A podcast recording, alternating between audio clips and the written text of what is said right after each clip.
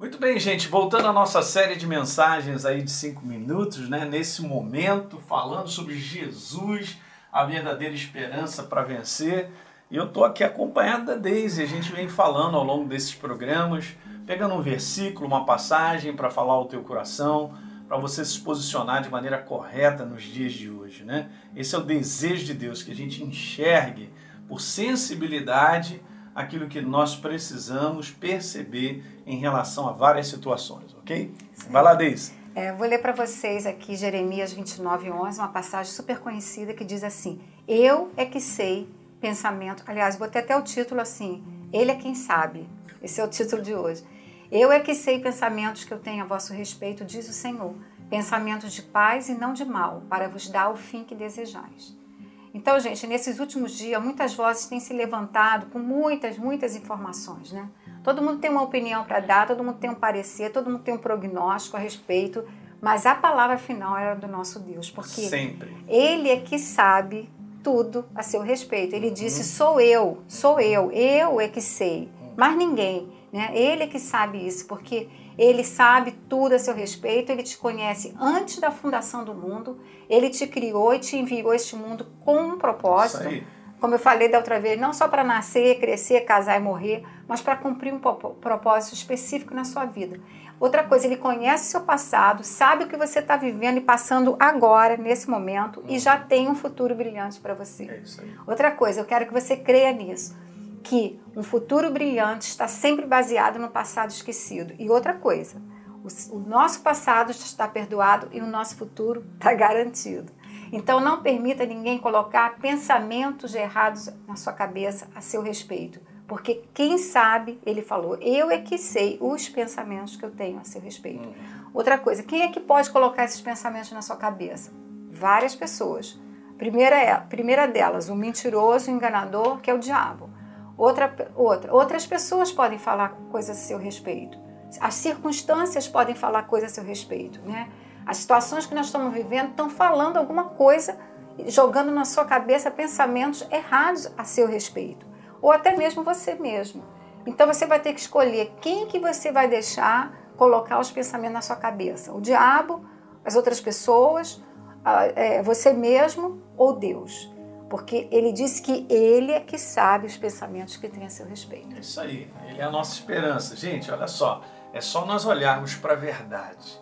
A verdade mostra quem nós somos e nos relaciona nesse conteúdo que nós estamos vivendo. Talvez a maior força que esteja batendo no teu pensamento hoje seja a incapacidade de dar solução às coisas que virão. Né? A gente estava conversando essa semana numa live falando sobre isso, né? Há tantas coisas que, se nós olharmos só as informações e o que está acontecendo do ponto de vista natural, entrar dentro de mim e de você, vai começar a me angustiar e a trazer malefício dentro da minha alma. Depois eu vou ter dificuldade de recuperar isso, queridos, das mais variadas formas. Então, não caia nessa cilada. A gente fala para a maior parte de vocês que são cristãos, são novas criaturas, a Deise leu essa passagem aí, falando a respeito de Deus, né, do coração dele. Ele só tem proposta maravilhosa, obviamente, mas ele não disse para mim que eu não passaria por tribulação. Ele não disse para mim que eu não passaria por lutas. Aliás, isso faz parte de nós crescermos nele, em adquirirmos mais confiança, em termos maior descanso, porque nós vamos tendo isso como experiência. Você já viu no passado quantas vezes Deus cuidou de você?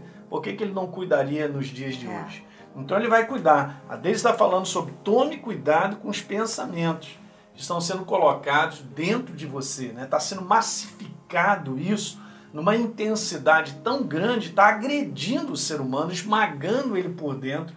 E daqui a pouco ele fica incapacitado de fazer qualquer coisa, porque ele está preso. Preso a uma maneira errada de pensar, e eu quero te falar, a maneira certa de pensar é o que Deus tem a dizer. É, ele disse que cuida, então ele cuida. Ele disse que está comigo, então está comigo. Ele disse que nós somos novas criaturas e podemos viver a alegria dele, o descanso dele, então isso é verdadeiro. É. Certo? É uma coisa interessante que a Ellen falou, parece que a gente tem uma certa amnésia, porque a gente esquece o que Deus já fez.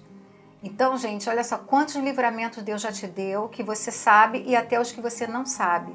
Então, quantas situações no passado existiram de grandes ameaças, de guerras, de tudo, E agora nós, nós não podemos deixar é, sermos intimidados e amedrontados com alguma coisa, mas lembrar que aquele que já começou boa obra nós, ele vai terminar. Opa, bom, e aquele que, que já fez tantos livramentos, você acha que ele não vai continuar? Hum. Será que esse Deus vai falhar agora?